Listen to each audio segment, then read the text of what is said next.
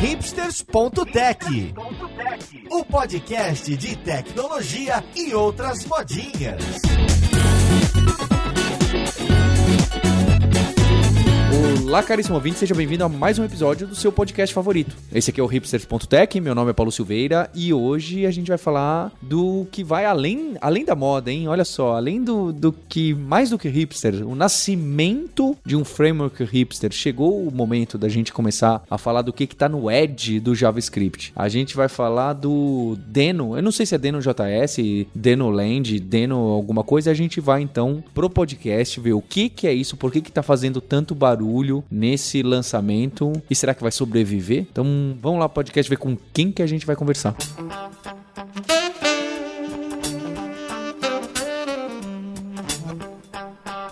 Para esse papo de hoje, eu tô aqui com o Lucas Santos, que é Cloud Advocate. Olha que nome bonito, na Microsoft. Ele é advogado das nuvens, quase isso. Ele, é, inclusive, mudou de emprego, já participou aqui do podcast e está de volta. Como você tá, Lucas? Opa, Paulo, beleza? Tá tudo tranquilo aqui. Eu queria dizer que não está dando mais. Esperei muito para fazer essa piada. Gente do céu. E junto com ele, eu tô aqui com o Matheus Hernandes, da Lura, que também participou de diversos podcasts e outros podcasts por aí. Como você tá, Matheus? Paulo, tranquilo. É, vamos ver aí que, como é que vai ser esse Deno, né? Vamos ver aí que a gente vai ter uma segunda chance de criar mais mil repositórios, mil módulos por segundo, né? É isso aí. Vamos ver a capacidade que a gente vai conseguir. A gente pode criar um NPM 2, né? Provavelmente já tem. E agradecer, o Matheus é um desses que entrou aqui na, na, na Lura e, e na Kaelon, que deu o cara a tapa e falou, poxa, posso participar de um podcast? Fico tão contente, porque às vezes é tão difícil tirar alguém ali da, da empresa para dar o cara a tapa, então fica o agradecimento. E junto com o Matheus, estamos com os nossos co hosts aqui. Tô com a Roberta Arcoverde. Tudo bem, Roberta?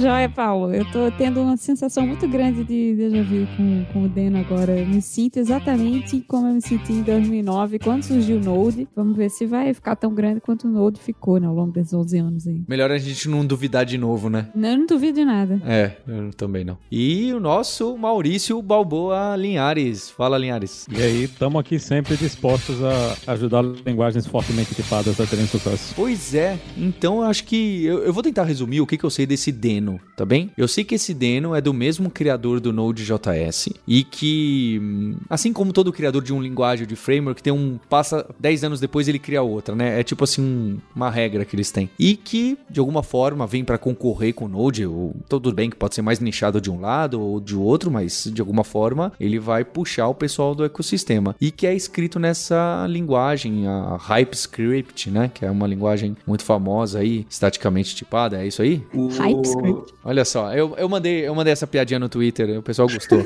Só falta um logo, eu achei sensacional. Achei a linguagem do Hype Driven Development. O Deno, cara, ele foi criado pelo Ryan Dahl. Ele começou em 2018, tem uma talk dele, inclusive, falando do, de como ele criou o Deno. Tem muita gente que fala que foi por causa, tipo, de uma briga interna, assim, que ele ficou... Sabe quando a galera tá jogando bola na rua, aí alguém fica bravo e fala, não, vou pegar a bola e vou entrar. E aí ele fez o dele. Então, tem uma galera que fala que foi por causa disso, o pessoal já defende, mas ele fez uma palestra no JSConf EU em 2018, tem um link aqui que eu vou deixar com vocês, onde ele explica 10 motivos que ele se arrepende no Node, 10 coisas que ele se arrepende no Node, né? E dessas 10 coisas aí, a gente pode ir debatendo mais a fundo, mas é, por enquanto... Ele listou pouco até, né, Lucas? Ele economizou a lista. Na minha sincera opinião, tem algumas coisas que ele se arrepende que, assim, não, vai, não vejo como motivo forte para criar uma outra parada completamente diferente, né? Daí que surge o Deno, né? O Deno é Node ao contrário. Gente do céu, fala sério. É, se vocês acharam minha piada de entrada ruim, cara, olha só, tem alguém pior.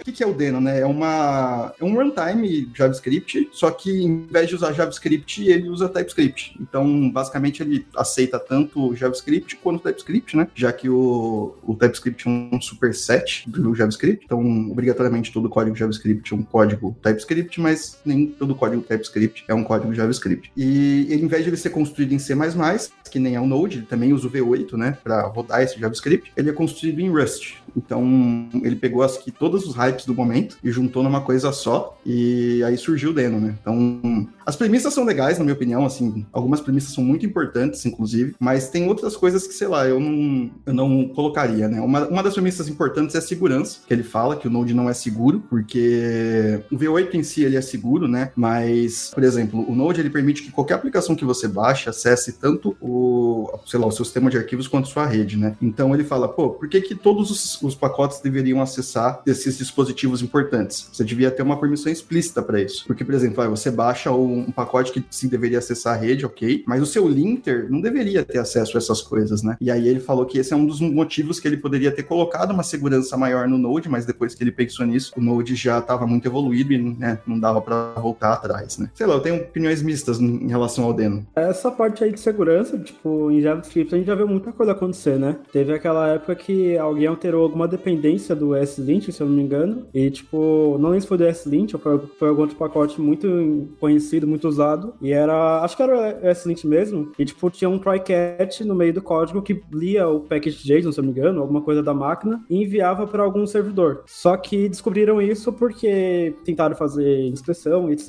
E também porque quem escreveu o código não escreveu o código muito bem, conseguiram pegar o erro e aí acharam todo a, a, o esquema que teve. E falando por esse lado de segurança, realmente faz sentido. Tipo, eu não preciso dar acesso de rede pro S-Lint se eu só quero ver as regras do meu, do meu código, ver se meu código tá bem formatado e etc. Uma coisa muito interessante é que nessa talk ele falou sobre o Node não se comunicar muito formalmente com o V8 e usar várias formas de comunicação, não ser muito organizado, etc. E ele falou que na talk ele comentou que a comunicação entre o Deno e o V8 seria através de duas funções, uma para mandar outra para receber. E agora na última, no último post que eles fizeram, quando lançaram a V1 do Deno, eles explicaram que basicamente eles têm toda a interface da V8 em C++ copiada para Rust. Então tudo que você tem, todas as interfaces que você vai ter em C++ no, no V8 nativo, você vai ter a mesma representação, teoricamente exatamente igual, em Rust para você conseguir utilizar é, e trabalhar com ele. E aí pelo menos já é uma das coisas que eu acredito que seja uma das grandes mudanças em relação ao Node, porque você vai ter uma comunicação com a VM do, do V8 mais, é, mais bem documentado, eu diria, mais simples. E também porque, tipo, é muito mais fácil a gente implementar, remover coisas que o V8 adiciona ou remove. Então, tudo que o V8 faz, a gente vai conseguir replicar no Rush e conseguir aplicar direto sem ter que descobrir como foi que várias pessoas fizeram a mesma coisa. Tem uma coisa que eu não entendi aí. O Deno não roda em cima da V8, é isso? Ele criou do zero uma implementação, inclusive, de tudo, de ambiente, de é, interpretação, compilação, ou, ou, sei lá eu se isso é interpretado ou compilado? Não, não, exatamente. Basicamente é assim, o V8, ele é um engine, né, motor de JavaScript escrito em C++, e ele só lê JavaScript, é a única coisa que ele faz, ele lê e executa JavaScript. Perfeito. Então, basicamente, o que ele, o Node faz é a mesma coisa que o Deno faz, o que muda é o input que você vai dar para ele. Então, por exemplo, no Node, para você rodar o TypeScript, você executar um programa em TypeScript, você tem que pré-compilar ele antes. Então, você roda aquele famoso npm run build, né, ele vai rodar o TSC lá, o TypeScript Compiler, e aí o TypeScript Compiler pega o código TypeScript transforma em um código JavaScript e joga numa pasta, geralmente é dist, e aí o, o Node pega e lê isso daí. O, no Deno, esse processo de compilação é nativo. Quando você escreve o código TypeScript e roda lá Deno Run, dentro do, do core do Deno, ele vai rodar o TypeScript Compiler, vai pegar esse código JavaScript, só que ele não vai dar um output para um arquivo, para uma pasta, ele vai passar tudo isso direto para o V8. Então, em essência, o motor é o mesmo, o que muda é a carcaça, entendeu?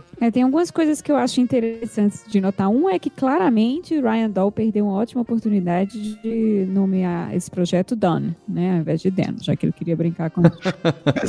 É. Done JS. Tá aqui minha definição de Done, né? Que tanto o pessoal de Agile briga. Se fosse por brasileiro, seria danada, né? E aí. Pois é, perdeu. Perdeu essa chance, talvez porque ele esteja esperando para daqui a 10 anos criar o Done. Mas uma outra coisa é, o projeto, ele tem o core escrito em Rust, mas dois terços dele é TypeScript. Então, ele desde o início, desde sua concepção e boa parte, a maior parte do código, é escrito mesmo nativamente em TypeScript. Aí você usa a linguagem tipada para fazer tudo, que o Maurício ficou feliz e, e, etc e tal. Que usar JavaScript não é o único problema do Node, né? Assim como o próprio Redall falou. Tem Node acabou adquirindo vários outros problemas. O que eu fiquei curiosa, justamente por não entender de Deno tão bem assim, e também por nunca ter usado Node profissionalmente, foi de saber se os problemas que ele menciona na talk dele, de alguma forma, já foram resolvidos em Node.js, porque essa talk já tem aí dois anos, né? Que foi quando ele começou a desenvolver o Deno, ou se elas são de fato algo que geram dor nos usuários de Node. Eu sei que segurança gera, não tem como, né? Você realmente não ter uma forma nativa e fácil de fazer com que os processos rodem uh, com restrição de acesso ao sistema de arquivo e à rede torna o ambiente Node ah, muito mais perigoso, né? Não é à toa que aconteceu algumas das coisas que vocês já comentaram até. Mas as outras coisas que ele comenta, tipo, ah, o, o sistema de módulos, de ficar muito grande, o Node Modules, aquela pasta que realmente fica gigante toda vez que você quer fazer qualquer coisinha, uh, o sistema de build que ele comentou, tipo, essas coisas de fato são particularidades dele como programador, que ele achava que incomodavam pessoalmente, ou isso gera uma dor na comunidade Node.js? Porque Node.js é gigante. Node.js é uma comunidade hoje maior que de Ruby on Rails, em termos de, de conteúdo em, em, no GitHub, por exemplo, de repositórios. Né? Eu vou listar as 10 questões, mas é, e aí eu vou falando, na minha opinião, o que, que eu acho que está acontecendo, aí depois a galera pode ir contestando. Mas a primeira que ele fala, né, não ter ficado com as promises. Isso é um problema, não sei se a galera sabia, mas antes de, acho que na versão, na primeira versão do Node, em 2009, já tinha promises nativas, uh, mesmo o JavaScript não tendo promises, mas ele removeu essas versões em 2010, né, em fevereiro de 2010, um pouquinho depois que o Node foi lançado, a favor dos callbacks, né, e aí essas APIs que usam callbacks, tipo no Node como FS e algumas outras, não envelheceram muito bem, a galera tá muito presa nisso, é por isso que muita gente não migra de uma versão super antiga, tipo Node 8, Node 6, para uma versão mais nova, a gente já tá no Node 14. A segunda é a segurança, que acho que a gente já comentou, a terceira é o Build System, que é o, é o Node usa o, G, o GYP, né, o GYP, uh, que é um, antigamente era só o, Chrome que usava, né, aí o Chrome migrou pro, J, pro GN, e aí agora só o Node usa, então, eu não sei, assim, eu nunca tive um problema direto com isso, mas uh, o pessoal que escreve Native Module, né, em C++ para Node, fala que é uma droga mesmo. O quarto é o package JSON, que ele fala que tem muita coisa inútil dentro do package, mas sinceramente eu acho que a falta do package JSON é um grande problema, porque você não tem, por exemplo, no Deno, você não tem package JSON, você não tem um conceito de módulo. Tô fazendo aspas com a mão aqui, mas uh, você não tem um conceito de módulo, você tem um conceito de, de bibliotecas, né? Então, tipo, basicamente, ele, ele fala que o, você ter um package JSON no Node falava que uh, criou um conceito onde todas as pastas são.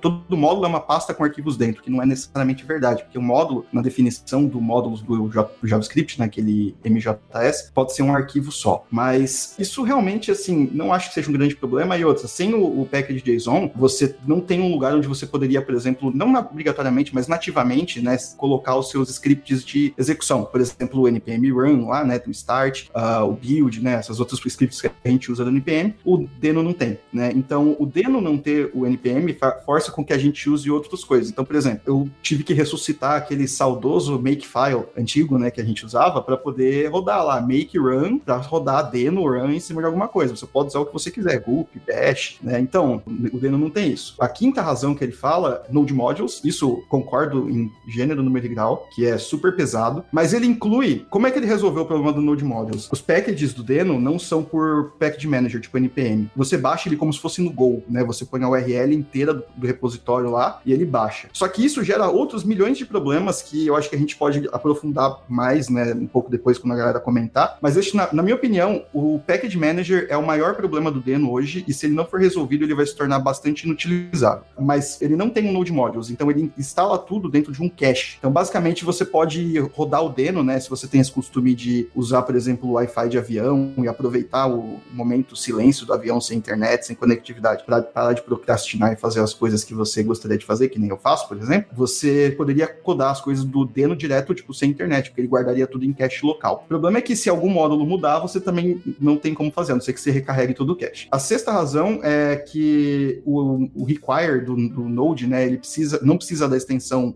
.js no final, se o arquivo for no arquivo do Node, e no Deno precisa. Tem uma razão até que ok, porque existe um algoritmo de resolução de módulos que ele meio que faz queries no, no file system, e se você não põe um JS na frente, ele não sabe qual é o tipo de arquivo, não sabe o que ele está procurando. Então ele tem que buscar todo tipo e ele fica mais lento, assim. Mas isso é tipo escovar bits, assim. Mas concordo também. E a última razão que ele fala, que é a sétima, apesar de ser 10 o nome da, da palestra, mas ele só cita 7, é o index.js, que para mim é completamente sem noção isso aqui, eu não vejo o porquê. Mas ele fala que ter um index.js foi só um negócio bonitinho que ele achou que seria legal, porque colocar, tipo, já tem index HTML, essas coisas, mas ele complica a resolução de módulos do sistema, né? Na verdade, nem no Node, nem no, no Deno, você é obrigado a colocar um index index.js. E no Deno é, virou mod.ts. Então, basicamente, ficou na mesma, assim, para mim, na minha opinião. Essas são as sete razões que ele citou. Dessas sete, eu acho que três ou quatro só que são realmente problemas para a comunidade Node, que eu acho que é a segurança, o Node Modules e o Build System. O resto é problemas pessoais dele com o resto da, da galera, assim, sei lá. É, tipo, esse esquema da resolução de módulo é uma coisa problemática para quem tá começando, porque, beleza, eu tenho o meu projeto que eu iniciei aqui com o NP Minit, e aí eu quero começar a escrever JavaScript e rodar fora do navegador. Aí eu vou usar o Node, beleza. Como que eu coloco meu código? Ah, eu vou colocar numa pasta source e dentro dela eu coloco um index.js. Quando eu vou chamar esse projeto que eu comecei pelo npm ou direto pelo Node, com require do Node, a resolução de módulos é complicada e meio confusa para quem tá entendendo, porque você tem vários casos de onde você vai achar o arquivo principal. Isso acontece muito quando você tem alguma biblioteca, alguma dependência, e a dependência está quebrando, você não sabe por que aquele erro está saindo, você não entende por que está acontecendo aquilo, na documentação fala uma coisa, mas acontece outra, e aí o que resta é você olhar o código fonte e ver onde que está dando aquele erro. Quando você vai editar direto pelo Modules para saber qual é o erro que está acontecendo, você tem que abrir ou navegar pelo terminal, abrir um explorador de arquivos, até você achar o index daquele repositório, porque ele pode ser o index.js da pasta, ele pode estar no package main, e aí o main pode apontar para o index.js, pode apontar para outra pasta, então a gente não tem um padrão aí, eu acho que tudo bem não ter um padrão nesse sentido, mas aí depois quando ele está apontando o, o main para algum lugar, a gente não sabe se aquele main é um arquivo, a gente não sabe se ele é uma pasta com index.js dentro, ou se ele é um arquivo e ele está numa extensão que não é reconhecida pelo Node por padrão. Então, pra gente que já tá mais tempo mexendo com Node, tudo bem, eu já tô acostumado a pensar nesses, sei lá, 4, 5 casos. Mas para alguém que tá começando hoje, é muito difícil memorizar. É quase a mesma dificuldade de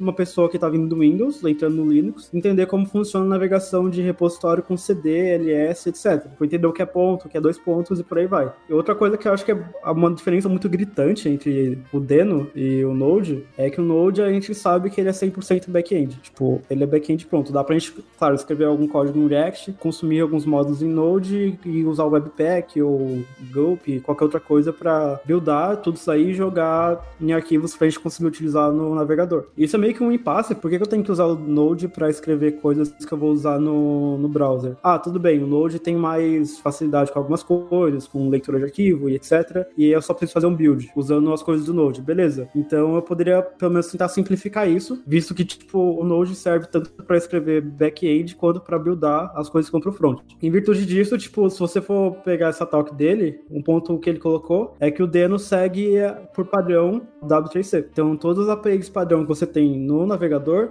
também tem no, no Deno, como a API de Crypto, a API de Text Encoder, Farm Data e por aí vai. Eu vi isso, eu vi, Matheus, deixa eu te perguntar, eu vi isso, mas isso é uma grande vantagem? Não era só o cara dar import num, num, num qualquer coisa aí, num pacote qualquer do NPM só para usar as bibliotecas é, conhecidas que a gente costuma usar em JavaScript dentro do browser? Por que, que isso é um, esse tipo de coisa é um grande, um grande avanço? Bem, eu tô reclamando aqui, mas quando entra coisa em API padrão do C Sharp do Java, eu adorava também, né? Então talvez seja por aí. Então, é, eu acho que é uma grande vantagem, porque assim, a navegador e Node usa JavaScript. Ok, mas qual, qual é a documentação de JavaScript? Onde que eu vou saber como que funciona para importar um módulo em JavaScript? É lá no, lá no MDN, né? O cara vai no MDN lá e procura e usa a mesma coisa, é por aí? É, é por aí, por Stack Overflow, né? Também. o famoso. Então, tipo, pra alguém que tá aprendendo JavaScript, e isso foi um caso pessoal, tipo, eu trabalho bastante com back-end, mas eu gosto de mexer com front e com quase tudo. Tipo, se eu der vontade, eu vou fuçar. E aí, pra alguém que tá começando e quer aprender JavaScript, uma coisa que, tipo, eu particularmente uso muito pra indicar mexer com JavaScript é aperta F12, vai lá no console e começa a escrever seu código JavaScript. Só que a pessoa fala assim, ah, eu quero, sei lá, transformar um JPG, uma imagem JPEG em PNG. Ah, não, você tem que usar o Node. Ah, beleza, mas como é que eu vou funcionar com o Node? Ah, não, você não pode usar import ou coisa do tipo, você tem que usar require. Ah, mas como é que eu vou usar pra fazer tal coisa? Ah, você tem que procurar outra API que tá em outra documentação. Então, tipo, a gente não tem uma coisa centralizada entre back e front, sendo que os dois usam a mesma linguagem. Isso já é um problema e já pode gerar uma certa confusão, porque quem tá aprendendo tem que procurar em dois, três, quatro lugares diferentes para entender uma coisa. Ah, eu quero saber a API do Node, como que eu mexo para pegar o file system. Ah, vai no arquivo do Node. E lá também fala sobre assim que é o wait promessa. Mas, pô, eu quero usar a promessa e etc no navegador. Não, pera, vai no NB, MDN. Então, tipo, isso já gera uma certa confusão. E por mais que, tipo, tudo seja, entre aspas, ECMAScript, tudo, entre aspas, seja ECMAScript, a gente não tem uma documentação padrão. gente tem, tipo, documentações mais bem utilizadas. O fato do W3C já ser um padrão da internet em si, é muito mais fácil a gente usar ele para padronizar o código que vem pro back-end do que a gente criar uma padronização que é como se fosse um superset do W3C. Claro que, tipo, a gente tem vários casos, como as coisas de back-end não tem como a gente documentar pelo W3C porque não são pertinentes ao, ao browser. Mas, seguindo esse parâmetro, pelo menos deixa a encada para a linguagem mais fácil, procurar a documentação das coisas é mais fácil e você consegue centralizar mais. Tanto que o Deno tem o Deno, o namespace do Deno, e tudo que você quer saber sobre processos, sobre essas coisas, você pega do namespace do Deno. Então você centraliza tudo. Você não tem o global this process do Node, é, tem um global, se eu não me engano. Então tudo se resume ao Deno e dentro desse, dessa variável Deno você tem tudo que o browser não tem nativamente. Isso já é um ganho porque, pô, beleza, é, quero usar file system que não tem no browser, não tem W3C. Onde eu procuro? Na documentação do Deno em si. Então as coisas ficam um pouco mais simples. Eu acho que isso vai facilitar muito pro front-end, porque uma coisa legal é que, tipo, tudo bem que não tem um package JSON, mas ele tem port maps, tá? É uma feature instável, ainda não foi lançada, não tá 100%, mas é uma ótima feature porque no front, de certa forma, a gente tem import maps e a gente já usa os import maps para conseguir pegar é, as dependências e etc. Então, teoricamente, quando isso virar um padrão, porque tudo tá instável ainda, é, vai ficar muito mais fácil para pegar um código que eu tô executando no back-end com Deno e passar para front-end para passar com React ou para executar no console mesmo. Eu tenho uma opinião meio mista sobre isso. Eu concordo em partes, porque eu, eu realmente acho que tem algumas coisas que o Node faz muito diferente do browser e não deveria. Por exemplo, minha, meu maior problema com essa questão do Node é o fetch, porque o Node, quando ele surgiu, não tinha o fetch, né? Não tinha uma API nativa para você fazer o fetch do, do browser nativo. Uh, assim como também não tinha promises, na, não tinha absolutamente nada disso. Então, o Node, ele é, ele é tipo aquele carro que todo mundo... É, ele, o Node, ele tá virando o novo Java, né? Todo mundo fala que depois que o Deno surgir, o Node vai morrer, mas tipo, Java que vai morrer faz 20 anos já, e até hoje tá aí vivão e vivendo, né? E ainda recebendo atualização. Mas o, o, o Node, ele, ele começou muito antes do browser ter uma implementação muito mais... O Node foi o decisivo para o browser começar a ter, assim, essa implementação JavaScript ter uma, uma sobrevida, né? Reviver das cinzas, né? Porque não... É, eu acho que nessa época do Node 2009, eu acho que era XML e HTTP request que as pessoas usavam para isso, não era isso? Não? Isso, era jQuery, na verdade. Tinha o jQuery Ajax, o pessoal usava bastante.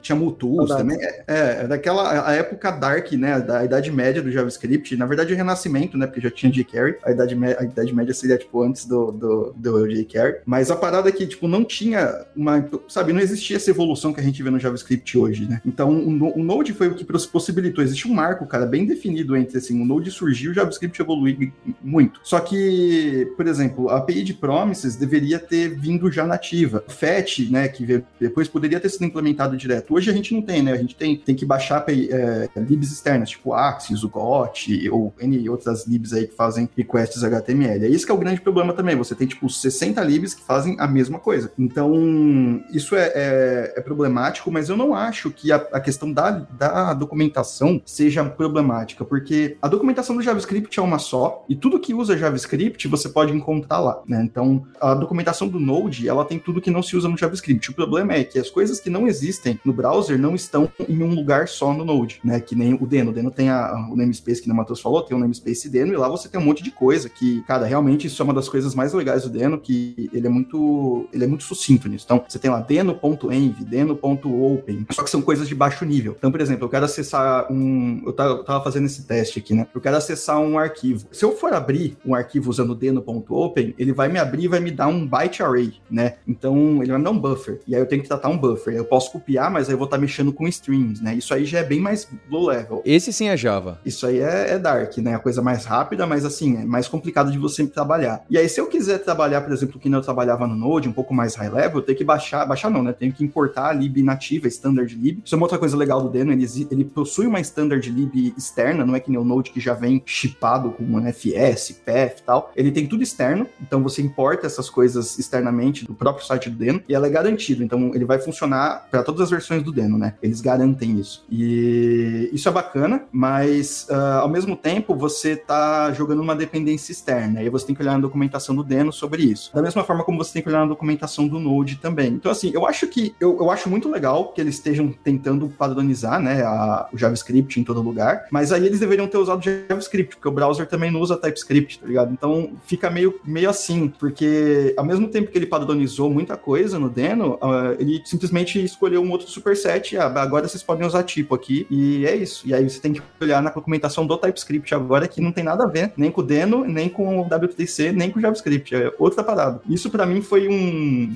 um, Não vou dizer que foi ruim. Uh, eu gostei também, mas uh, eu achei que foi meio que um tiro no pé, assim, sei lá. Não tem diferença nenhuma na API para você fazer a chamada. O código, ele vai. A chamada do código é exatamente a mesma. O jeito uhum. que você chama o método é o mesmo, é tudo igual. Então a documentação que você vê em JavaScript, você pode copiar e colar dentro do, do TypeScript e é a mesma coisa, não tem diferença. Isso. Se você for no Stack Overflow e ver uma solução em JavaScript, você pode copiar aquela solução direto para o seu TypeScript e ela continua funcionando. Então, isso não é um problema na realidade, né? Em termos de documentação. É tudo a mesma coisa. Eu dei uma olhada no, na, naquela parte de contribuição do Deno e, tipo, na documentação eles falam que se você quiser contribuir com o standard lib do Deno ou algumas outras coisas do Deno que são feitas em TypeScript, você só pode escrever TypeScript, de preferência nunca usar JavaScript puro. E no post da V1 do, no post do, da V1 do Deno, eles falaram que eles usam o compilador do, da Microsoft para TypeScript, mas a ideia é que daqui a algum tempo, não se sabe quando, eu acho que o projeto nem começou, ou eles estão começando a testar ainda, mas a ideia é que eles façam um compilador de TypeScript feito em Rush para eles conseguirem integrar e ter mais performance, porque eles falaram que é um dos maiores gargalos que eles estão tendo agora com Deno e TypeScript. Se eles fizerem, assim, eu acho louvável isso na real, porque o compilador do TypeScript ele é realmente meio lento, mas se eles forem fazer um novo, na minha opinião, o que, eles deviam fazer é, eles deviam estender, né, em vez de criar um repositório novo só para TypeScript em Rust, eles podiam fazer com que o compilador do próprio TypeScript em si fosse o compilador em Rust, porque senão vai ter que ser mantido dois lugares, porque a Microsoft hoje mantém o repositório do TypeScript, né, então o compilador do TypeScript, tudo é mantido pela própria Microsoft no repositório do TypeScript. Então, se alguma coisa acontecer ali e ele replicar isso para o compilador do Deno, de type, sei lá, vamos supor que seja TSD de TypeScript dentro. Aí se ele compilar para esse repositório, ele vai ter que não só olhar a API da V8 para poder copiar para o Rust, mas também vai ter que olhar a API do, do TypeScript para copiar para o compilador próprio, entendeu? Então, basicamente, a chance de dar problema é muito mais alta, né? Então, eu acho que assim, se eles forem fazer isso, eles deveriam entrar em parceria com a Microsoft para fazer com que o compilador oficial de TypeScript seja em Rust também, e não criar um novo em cima, né? Porque senão vai só divergir a comunidade vai dificultar ainda mais a adoção do Deno. Porque pode ser que, por exemplo, saia uma versão nova do, do TypeScript e não sei se já, já leram algumas das release notes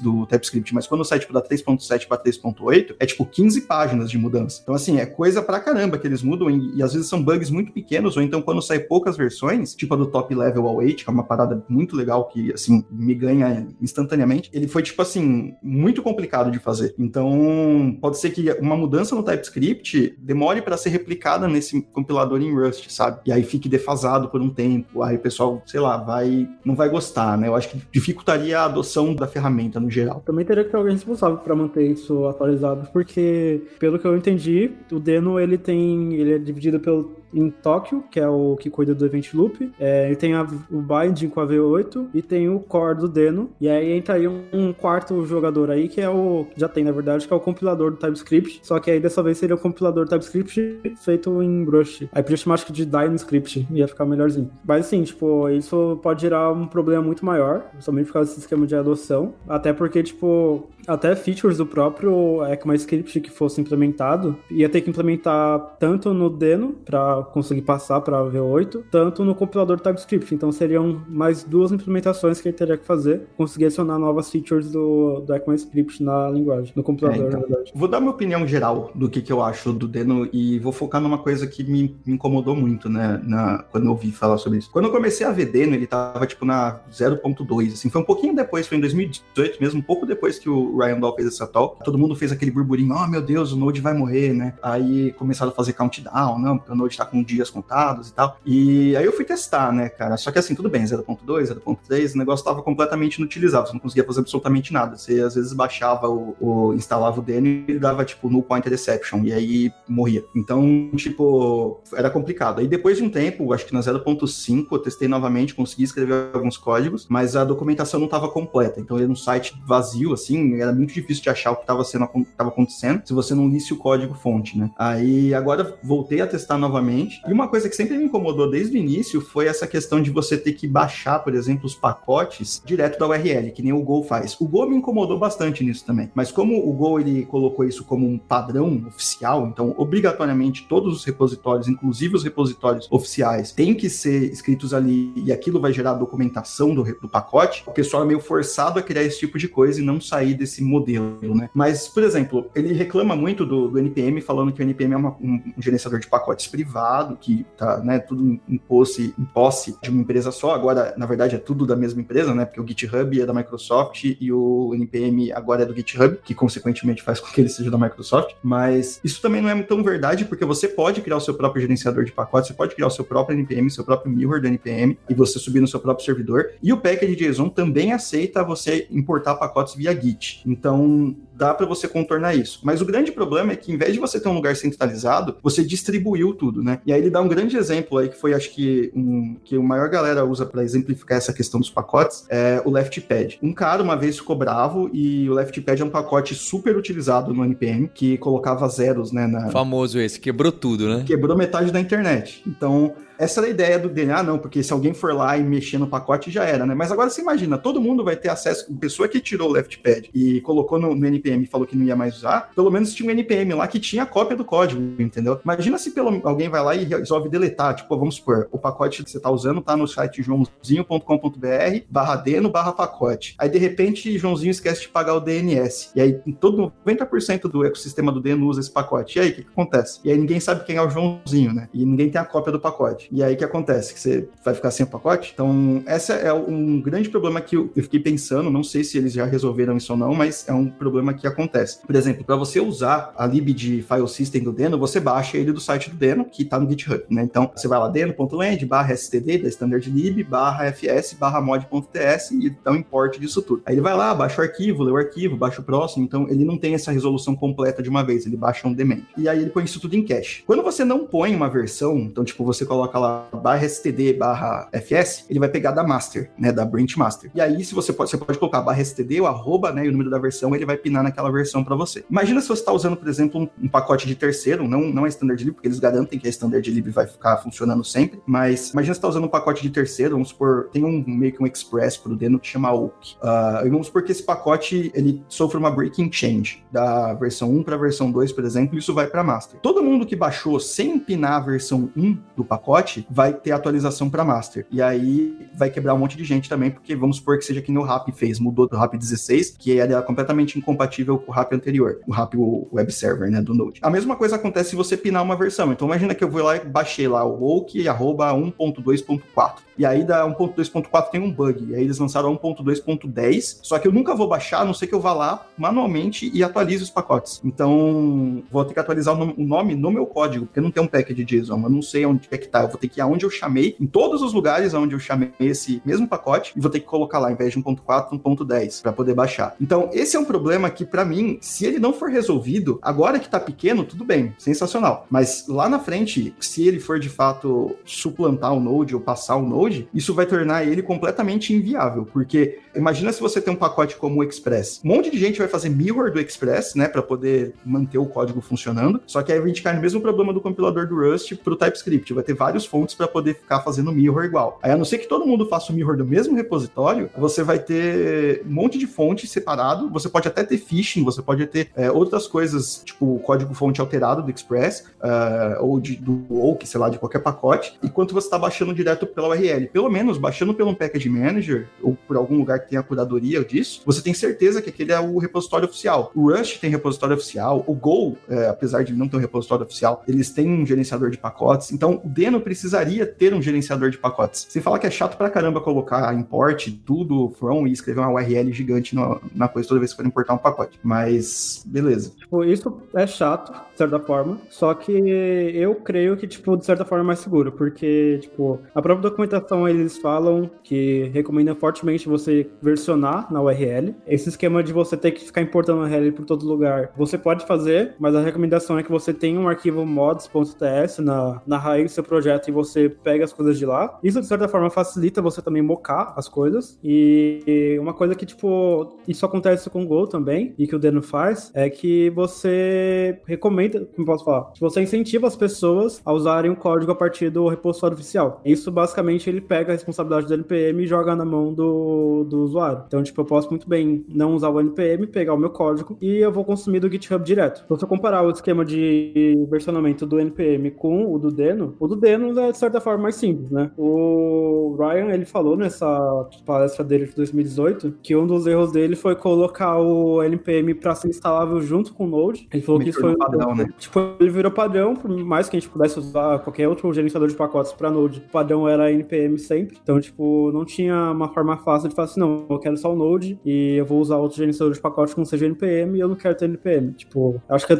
no Ubuntu, até um tempo atrás, isso era um problema, porque os dois vinham instalados por padrão, tipo, um era dependente do outro. E hoje ele pegou e jogou essa responsabilidade na mão do usuário falou assim, ah, você escolhe, coloca a versão na mão e coloca a fonte do seu código. Tipo, ele vai importar e vai cachear. Então, tipo, não necessariamente você precisa ter uma CDN muito forte. Pode ser o próprio código do GitHub, por exemplo. Não, mas aí você, tipo, concorda que é, se a pessoa quiser deletar o código, o NPM ele hoje não deixa que você delete o código, né? Ele não permite que você remova o pacote, você tem que dar um deprecate nele. A pessoa que tem o código, ela é dona do código, tudo bem, né? Então é tipo open source, a pessoa é dona do, do código que tá, tá sendo gerenciado e tal. Mas se for um pacote muito usado, que nem o, o próprio, eu não sei se foi esse que você estava citando no início, que lia Bitcoin lá, que foi o Event Stream, uh, era um cara que mantia só, metade da galera usava esse pacote. E aí ele cansou de manter o código e jogou para outra pessoa, né? E aí todo mundo baixou a versão errada do código e teve as carteiras de Bitcoin roubadas lá. A pessoa poderia fazer a mesma coisa com o repositório, se for o único dono, ou poderia fazer pior, né? Remover o repositório. E aí a galera ia sumir, entendeu? É um problema, mas enfim, ele acontece,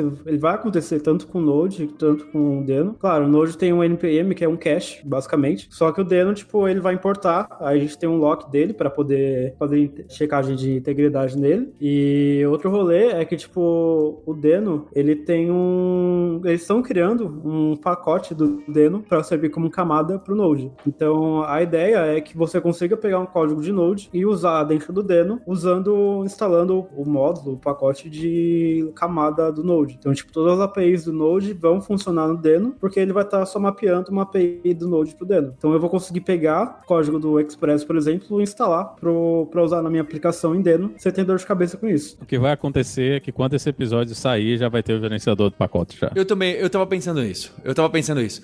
O Lucas colocou, eu falei, ou a gente tá comendo alguma bola. Isso é a mesma briga que aconteceu na comunidade Golang. Todo mundo, o pessoal da equipe de desenvolvimento do Google dizia que não era importante, ninguém queria gerenciador de pacote, surgiram 50 gerenciadores de pacote e eles resolveram escrever um gerenciador de pacotes e pronto. Agora tem um gerenciador de pacotes padrão e eventualmente é o que vai acontecer. Não tem, a gente não tem nenhuma linguagem moderna que não tenha um gerenciador de pacotes ou pelo menos uma camada em cima do gerenciador de pacotes e o Deno não vai ser a, essa a primeira linguagem que vai fazer isso. Eles vão, vão eventualmente escrever um gerenciador de pacotes e vai ter essa solução vai surgir. Não, não dá para escapar disso. Inclusive pode escrever aí, né?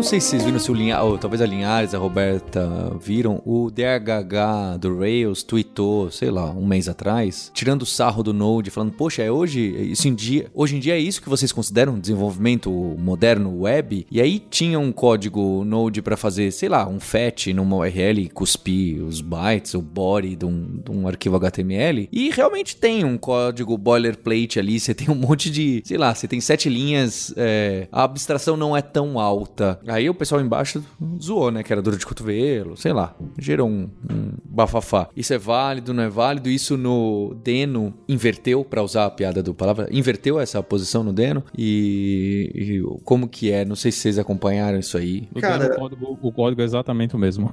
eu, imagi- eu ia postar isso. Não tem nenhuma diferença, é a mesma coisa. E é engraçado que o cara que ele deu o RT é uma pessoa que, que eu trabalhava com ele, ele trabalhava na, na Digital Ocean e hoje ele, ele, ele é designer no, no GitHub e foi uma coisa assim, ele, ele tava apresentando uma feature do GitHub. Aquele código era tipo um código aleatório, Sei, não era uma um- coisa... Era um código. Era, era. Script, E né? ele ficou assim, como, como assim? Eu estourei na internet com o DHH, por toda essa loucura, em um comentário. Foi um comentário babaquinha mesmo dele, que não tinha nada a ver, não. É que ele nunca faz esse tipo de comentário, né? É, nunca, né? Jamais. É, ele melhorou Mas- um pouco nos últimos cinco anos. É, eu também acho. A última que eu vi dele foi do Apple Card lá, do Apple, que ele deu uma, uma, uma trollada ali na Apple, deu uma cancelada ali na Apple lá, porque parece que estavam uns algoritmos meio obscuros. Assim, nessa aí eu acho que ele tinha razão mesmo, que parece que os limites dele eram maior que os limites da mulher dele por nenhum motivo, ou sei lá, isso faz um ano e pouquinho, mas Não, na, na verdade o motivo tem, é o sistema bancário e de crédito dos Estados Unidos. É bem, bem complicado. já não sei dizer. Mas eu tava testando o Deno ah, hoje, né, para fazendo, refazendo todos os exemplos que eu tinha feito nos últimos anos na versão mais nova. Ah, deixei até na, na- no repositório que eu vou mandar aqui para quem quiser dar uma olhada. Mas, cara, assim, o que eu achei chato, o que eu achei sensacional do Deno, top level await, para mim, isso é incrível. E não precisa, né, usar o, o, o await dentro de uma função assim, pode usar ele direto na, na raiz. Isso você já pode fazer no TypeScript também, no, no Node. E a parada de você conseguir, por exemplo, quando você usa uma interface que vai interagir com o site, tipo FET, ah, você consegue limitar na, na segurança só a URL que ele vai acessar. Não precisa limitar, tipo, não é a, a LawNet e tudo, né, que ele faz. Tem que dar um dash dash a LawNet lá, você pode dar uma LawNet só na URL que ele vai acessar. E aí você limita muito a segurança e fica muito mais seguro de verdade. Outra coisa que eu gostei, apesar de eu não usar tanto porque eu não sei Rust, mas apesar de ele ser usado em script em Rust, né, como ele é escrito em Rust, significa que é muito mais fácil você dar um- uma extensibilidade. O Deno é muito mais extensível do que o Node, porque o código do Rust, apesar de ele ser feio pra caramba, ele é muito mais amigável do que o C++. E ele tem package manager, ele tem um monte de coisa que o C++ Vai rolar não, treta esse não tem. comentário aí. Ah, com certeza. com certeza. Estamos aqui para isso, né? Mas eu gostaria muito, por exemplo, de aprender Rust, porque eu não consigo escrever C++ para já tentei, não, não é um não é minha vibe, mas eu gostaria muito de aprender Rust para poder escrever modificações para o Deno. Tanto é que eles falam que como o Deno é construído em Rust, o próprio ecossistema da linguagem, a forma como o package manager do Rust funciona, vai permitir que os usuários criem uma, versões modificadas do Deno, por exemplo, que nem fizeram com o Electron do Node, sabe? Só que de uma forma mais fácil. Um, ah, eu acho muito legal isso, tipo, você poder expandir e usar uma linguagem mais recente do que o, o C++ para o compilador fazer o core, né? E dar mais chance pra galera usar, né? Então, assim, na minha opinião, o Deno ele tem potencial, mas ele tem alguns, alguns problemas que ele precisa muito resolver, assim, antes de ser uma versão, tipo, GA, né? Tipo, disponível para geral, assim. Tem uma funcionalidade no Deno que vai fazer com que ele seja 10 vezes mais produtivo do que todo mundo que está trabalhando com o JavaScript agora. Olha a polêmica. Atenção, atenção. Coisa boa não vem aí, Linhares. Coisa boa não vem. Garanto a vocês que vai ser 10 vezes mais produtivo que o Se é programador 10 vezes, é mil por cento, então. Ó, ó, é o formatador de código. Nossa, é Vem verdade. Com um formatador de código. Ninguém vai discutir quantos espaços existem no nome da variável quando estiver fazendo review de pull request no GitHub.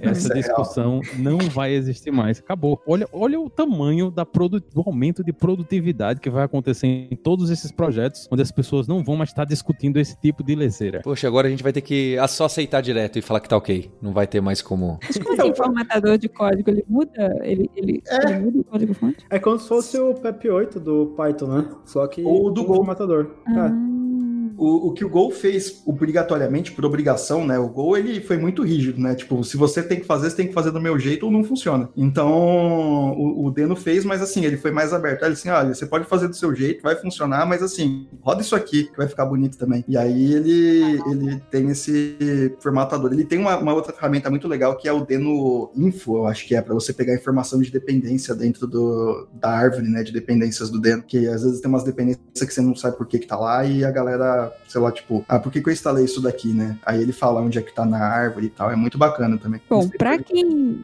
pra quem tem interesse em ganhar uns pontos extras aí, uns pontos a mais fácil de reputação no Stack Overflow, a hora é essa. Tem pouquíssimo conteúdo de Deno, vai lá, cria um monte de pergunta que é reputação certa. Certeza. Agora é hora pra contribuir com o Deno, assim, se você tiver a fim de fazer contribuições mais relevantes mesmo e nunca conseguiu no Node, porque é um negócio super grande, o Deno é o momento agora. Então, a gente já começou a traduzir a, a lib para português, lá já demos uma, umas iniciadas. Então, assim, todos os pacotes que você tinha em mente e no Node já existia, tá na hora de portar eles pro, pro Deno agora e fazer eles todos lá. Já tem a D no Unity? Não sei, cara. É, Já é da TypeScript, né? Bem, eu, eu queria deixar um- uma última pergunta aqui, que é a seguinte. A gente entrou em bastante detalhes do funcionamento e desse ecossistema novo, né? O que que muda e etc. Para, entre aspas, a vida real, sem contar os jovens que vão amanhã é, colocar uma aplicação nova, o próximo projeto será feito em Deno, porque sim, sem contar o, o pessoal early adopter. O que que muda agora no, no curto prazo para quem já tem um, um projeto Node rodando há bastante tempo? As pessoas vão se aventurar? Por exemplo, o Linhares que falou que trabalha com projeto Node. Alguém vai. Não, olha só, também dá para usar isso aqui do Deno junto com esse do Node. Vamos fazer essa parte aqui em Deno. Isso é, é real ou é muito distante? O, quanto isso vai mudar agora a curto prazo, sem contar pro pessoal aventureiro? Cara, eu diria que nada, porque pelo que eu rodei hoje, tá? Rodei todos os exemplos do Deno novamente, e aí deu uma estendida, fiz uns exemplos que não estavam no, no site, fiz uns exemplos usando, tipo, exemplos simples, copiar arquivo de um lado para o outro tal. Ah, e para eu copiar o arquivo de um lado para o outro, para usar uma das libs que a galera mais usa no Node, que é o FS, eu tive que rodar o Deno com uma flag chamado dash dash unstable. Então, assim, tudo no Deno tá meio instável ainda. Eu acho que agora não é o momento de migrar para Deno, pôr em produção, fazer nada, nada com Deno, assim, tipo, em, em real. Só testes, descobrir como funciona, saber como as coisas vão funcionar no futuro, até pode fazer um modelo, um protótipo tal, mas nada muito elaborado, nada muito cheio de coisa, nada muito, ah, sabe, crítico. Porque, pelo que eu vejo aqui, o Deno, apesar de ele estar na versão 1.0 e ele tem um grande potencial mesmo, assim, um absurdo potencial de poder chegar muito perto do Node, eu ainda não acho que, isso é uma opinião pessoal, tá? Eu não acho que ele vai ultrapassar o Node no futuro, nem nos próximos, sei lá, cinco anos, mas eu acho que ele vai ficar realmente muito grande. Então, eu acho que ele vai crescer, o ecossistema vai crescer, as coisas vão evoluindo aos poucos, mas no momento, mesmo na versão 1.0, eu considero que ele tá, tipo, num beta aberto, assim. Porque tem muita coisa que não funciona, cara. Se você, por exemplo, tentar rodar o Deno sem a flag unstable e usar um módulo nativo do standard lib do FS, ele vai te dar erro de compilação do TypeScript. Então, aí você não tem o que fazer. Então, tipo, ele vai dar erro interno do Deno. Aí ou você re- resolve na mão, ou você usa flag unstable, que ele ignora esses erros. Então, assim, não é o momento agora, apesar também, assim, de outras coisas, né? Não tem tantos módulos pro Deno quanto tem pra Node, e, obviamente, tipo, todos os módulos do Deno você consegue, acho que tem três páginas de módulos no site do Deno mesmo, e contra quase, sei lá, um milhão de módulos que tem no NPM. Mas, assim, é legal testar, vale a pena testar, aprender, principalmente aprender TypeScript, né? Não que seja um negócio super difícil, que nem o Niares falou, tipo, exatamente a mesma coisa. Isso é o que torna tão fácil você migrar, tipo, do Node pro Deno, porque é literalmente a mesma coisa. A gente fez um teste aqui, tinha uma lib bem, bem simples que eh, eu e um amigo meu fizemos, e a gente foi tentar portar ela para Deno. A gente mudou, tipo, três linhas, e aí já era, foi portada a lib pra Deno. Então, se você já tiver um código escrito em TypeScript ou em JavaScript, é muito fácil você portar o seu código de um pro outro. Você não precisa, às vezes, nem fazer nada, só remover o package JSON, o, o Node Modules, trocar algumas coisinhas ali, os imports, e já tá rolando, entendeu? Tipo, é a- migração de um pro outro, acho que isso foi proposital, obviamente, vai ser muito mais fácil, mas não recomendo agora, assim, sei lá, não, não me sentiria à vontade. Vai ser mais fácil ainda quando eles terminarem de fazer a camada do, do Node no Deno, porque, tipo, eu não vou precisar migrar meu código, vou copiar, colar e vai funcionar no Deno, teoricamente, porque eu vou ter todos os ports do Node dentro do Deno. Mas eu acho que, tipo, pode demorar muito pra pegar, não só porque ele tá instável agora, mas também porque pode surgir o Doni, eu espero muito que apareça o Doni. E também porque, tipo, a comunidade de Node.js aprendeu, eu diria que todo mundo aprendeu a não migrar de uma tecnologia para outra de, uma hora do- da pior forma. Pô, a gente tem vários casos de modos do NPM que sumiram, que o pessoal alterou código. Enfim, tipo, tem esses casos mais leves e tem os casos mais graves que foi, tipo, quando o Node estourou, estourou com a stack min. E aí muita gente que não entendia de banco de dados, ou, por exemplo, gente que só mexia com banco de dados relacionais, baseados em tabela, começou a usar min, achou que era a mesma coisa e acabou, tipo, não se aprofundando muito, mudou de tecnologia de uma hora para outra e acabou quebrando ou causando vários problemas por aí. Então, tipo, pelo menos das pessoas que eu conheço e por mim mesmo, a gente aprendeu na marra, acho que da pior forma, que não dá para migrar de uma tecnologia para outra de última hora. É, eu acho que vai demorar muito pro Deno começar a vingar, tipo, eu acho que o Deno vai ser muito mais adaptado, vai ser muito mais utilizado quando ele estiver estável e quando o pessoal achar motivos práticos para realmente utilizar o Deno. E por isso eu acho que o Deno vai pegar mais o front, justamente porque ele segue por padrão o, o Web Standard da WQC. Então eu creio que tipo a adaptação pro front vai ser muito mais fácil. E, acho que é isso, tipo, eu tinha comentado do, do negócio de resolução do NPM, e é que eu tava vendo pelo blog deles, eles pararam de atualizar o blog na, na versão 3 do NPM. Então não sei se eles mudaram o modo de resolução deles ou se continuam no mesmo esquema de é, acabar duplicando dependência no Node Modules. Só pra reiterar isso aí. Tá na versão 7 já, mudaram um monte de coisa no, no- no NPM, mudaram isso. Mas o Yarn fez. O Yarn 2, pra quem não, não, não sabe tá ouvindo, o Yarn é um outro package manager, foi feito pelo Facebook, ele é meio que um mirror do NPM. E aí fizeram o Yarn 2, que ele age exatamente como o Deno faz para pacotes. Ele cria uma pasta lá, Yarn Cache, e aí ele baixa todos os pacotes naquela pasta, e aí quando você for usar seu, seu arquivo, seu programa, ele baixa, ele usa aquele cache e não baixa dentro da pasta, né? Aí eu tentei usar ele, mas assim, cara, a experiência foi péssima, porque todos os módulos que eu baixei, eles pararam de funcionar, não encontravam os symbolic links e tal. E foi a mesma experiência que eu tive também quando eu tentei usar Go pela primeira vez, porque ele baixava tudo naquele Go Path lá, e aí se você tava fora do Go Path, já era. Você, tipo, não conseguia fazer nada. Eu não gostei, uma galera amou, mas eu não sou um grande fã dessa situação. Aí eu acho que a, abordagem, por exemplo, que o PNPM, que era um outro gerenciador de pacote, fazia, que é, ao invés de você baixar tudo numa pasta centralizada, ele criava a pasta centralizada com os pacotes, e aí quando ele já encontrava esse pacote nessa pasta, ele fazia um symlink para dentro do Node Modules da pasta, e aí você só tinha um pacote instalado. Então, acho que essa abordagem foi muito melhor, só que aí tinha um grande problema que no Windows, por exemplo, você não tem symlink. Então, você tinha que fazer uma gambiarra meio maluca para poder fazer funcionar, e aí ele rodava uns, uns atalhos lá, uns, uns bash scripts, mas eu acho que a resolução de pacotes hoje é o maior problema do Deno, assim, de longe. Eu acho que vocês estão todos velhos e estão duvidando da capacidade das pessoas de colocar código que não é de produção em produção, viu? Ah, não, jamais, jamais. Mas aí me parece então que o Deno, quando começar a aparecer mais prominentemente, vai ser com projetos novos e não como migração de projetos de Node, que foi mais ou menos o que aconteceu com o Node, se Em bem que o a Node Rails, não tinha ou- de, de quem migrar. É. É, mercado, né? Mais ou menos. É, também não é bem Rails. É que o Node migrou muito de Java, né? Java e .NET, stacks mais antigas, foi o que migrou muito de Node, pra uma coisa mais fácil, assim, do que... Mas eu, mas eu penso que novos projetos que já começaram com o Node eram mais comuns na, na época que o Node surgiu. Por isso que eu tenho a sensação que agora também, como o Deno tá no começo ainda, vai ser mais aquelas startups, pessoal mais novo, é porque é, né? Ou, ou, enfim, que early adopters que vão dizer, ah, não, vamos criar do zero, vamos criar com Deno. É, eu sei que eu fico muito contente com esse episódio, porque agora a gente não vai ter mais brigas entre torcidas de C Sharp versus Java, né? Ou, ou sei lá, eu, é, Ruby on Rails versus Python, ou, ou Django, sabe? Agora vai ser briga de família. Node e Deno, a gente quer ver esse tipo de briga que a gente tava esperando, não é?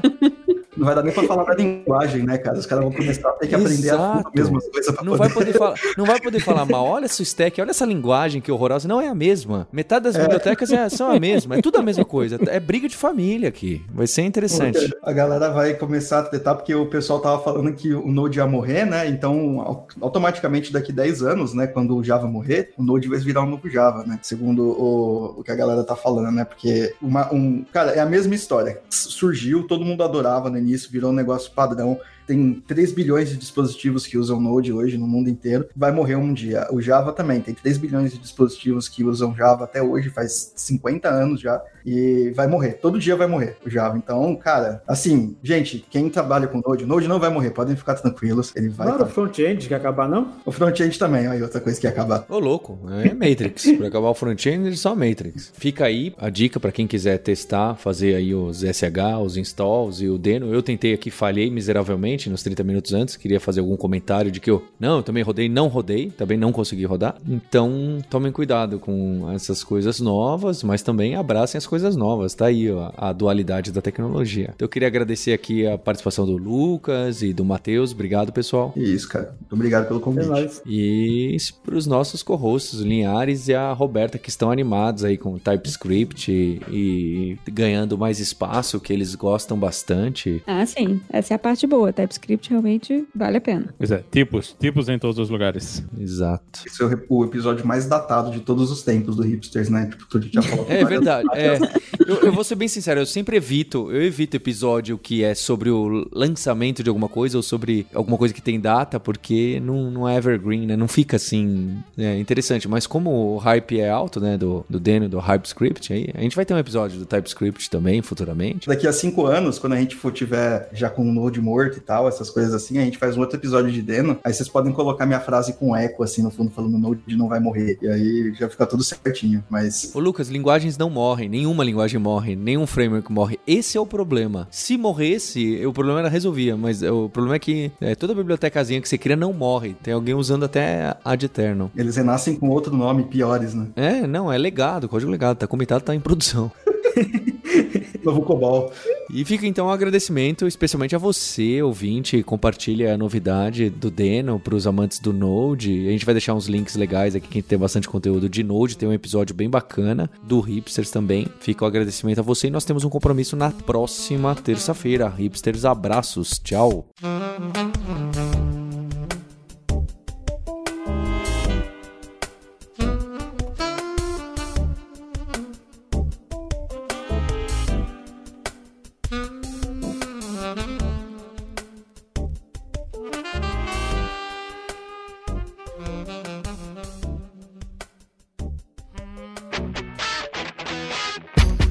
Ouviu o hipsters.tech, produção e oferecimento alura.com.br, cursos online de tecnologia e Kaelon, ensino e inovação. Edição Radiofobia, podcast e multimídia.